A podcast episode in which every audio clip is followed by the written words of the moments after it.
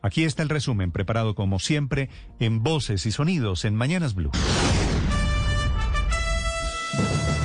Buena actuación para los deportistas colombianos en los Juegos Olímpicos de Tokio 2020 en el lunes 26 de julio. Victorias en el boxeo para Jubergen Martínez en los 52 kilogramos y para Jenny Arias Larrizar Aldense en los 57 kilogramos. Oímos a Arias. La verdad sabíamos de que pues ya habíamos estudiado a la niña, eh, no, nunca la habíamos, nunca había tenido la oportunidad pues de verla pelear en vivo.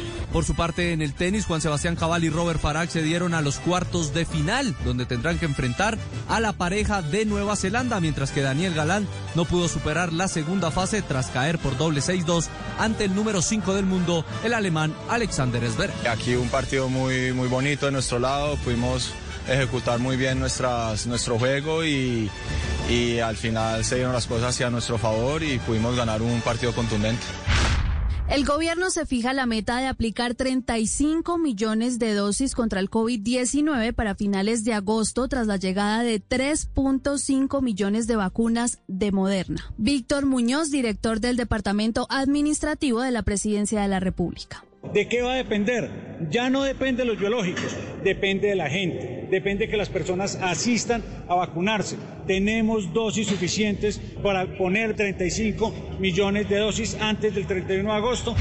Ya se reportó el primer caso de la variante Delta de COVID-19 en Colombia. El anuncio lo hizo el mismo presidente Iván Duque explicando que se trata de una mujer que llegó a Cali procedente de los Estados Unidos. La persona presentó síntomas, al otro día se hizo la revisión, después hizo la secuenciación y se encontró la variante. La presencia de esta cepa que reiteran las autoridades de salud es más agresiva. Ha llevado a que hoy se desarrolle en la ciudad un comité de expertos para evaluar nuevas medidas. El alcalde de Cali, Jorge Iván Ospina. Hemos adelantado para ella y su familia un cerco epidemiológico que nos posibilite controlar los contactos.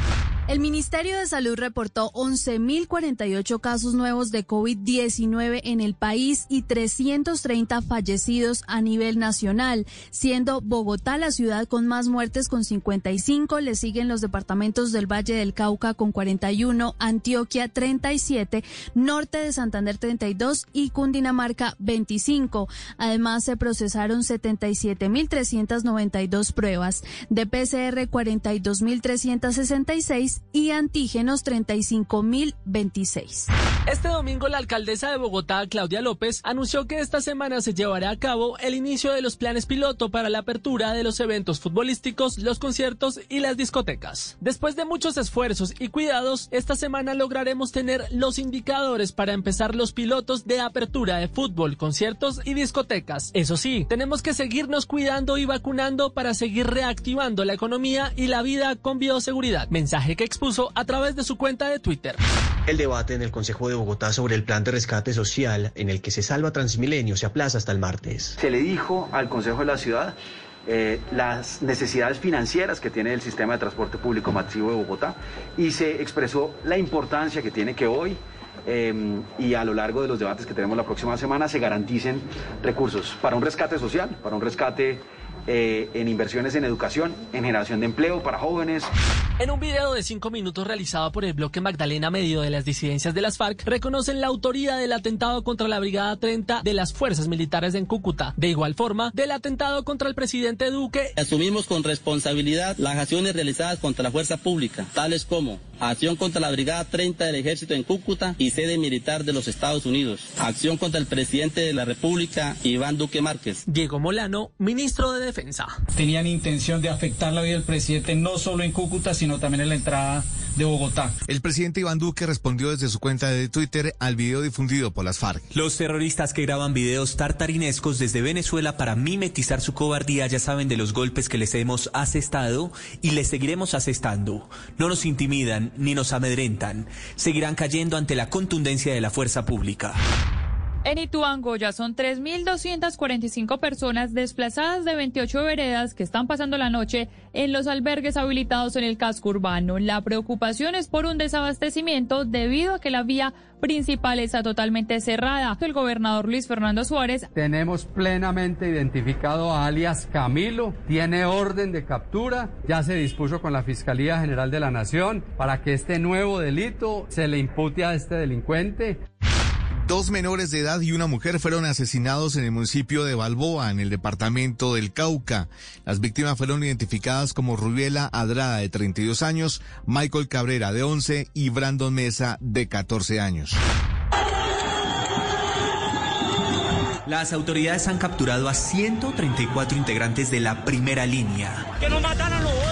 Las capturas más recientes se produjeron en Cali. Allí siete integrantes de la primera línea fueron enviados a prisión. Infiltrados en la Y nos iban a... John Freddy Encinales, director de Fiscalía Cali. Estas personas se ven involucradas en unos hechos del 27 de mayo del presente año donde atacan a ocho funcionarios del ESMAD. Una mujer de nacionalidad alemana y quien es llamada con ese sobrenombre denunció que fue víctima de un atentado en Cali. Ella ha participado en las manifestaciones y apoya a la primera línea, por lo que dice que podría estar relacionado con ello y que iban directamente a acabar con su vida, pero se encontraba en compañía de uno de sus amigos que se puso como escudo y recibió todos los impactos. Coronel Edwin Lizarazo, comandante operativo de la Policía Metropolitana de Cali. Hasta el momento no se ha recibido ninguna denuncia formal frente a este hecho. Al resistirse, los sujetos que intentaban hurtarlo le propinaron unos disparos con un arma traumática. Definitivamente no para el país de festejar la primera medalla en estos Juegos Olímpicos de Tokio 2020. Luis Javier Mosquera se encargó de darle la primera presea al país. Estábamos muy enfocados, llevamos más o menos 15 días concentrados fuera de las redes sociales, de todo, porque quería y esto es un sueño que no tengo desde hace cuatro años, es un sueño que tengo desde los 10 años, para algún día poderlo demostrar de que sí se puede y que vale la pena luchar por sus sueños. Y Millonarios le jugó un gran partido al Everton de Inglaterra del colombiano James Rodríguez. El partido terminó 1 a 1 en los 90 minutos y el equipo colombiano terminó perdiendo en los penales 10 goles a 9. Estás escuchando Blue Radio. 67 deportistas atlanticenses, entre ellos competidores en situación de discapacidad, fueron incluidos este año en el programa de Indeportes que brinda apoyo a los atletas del departamento.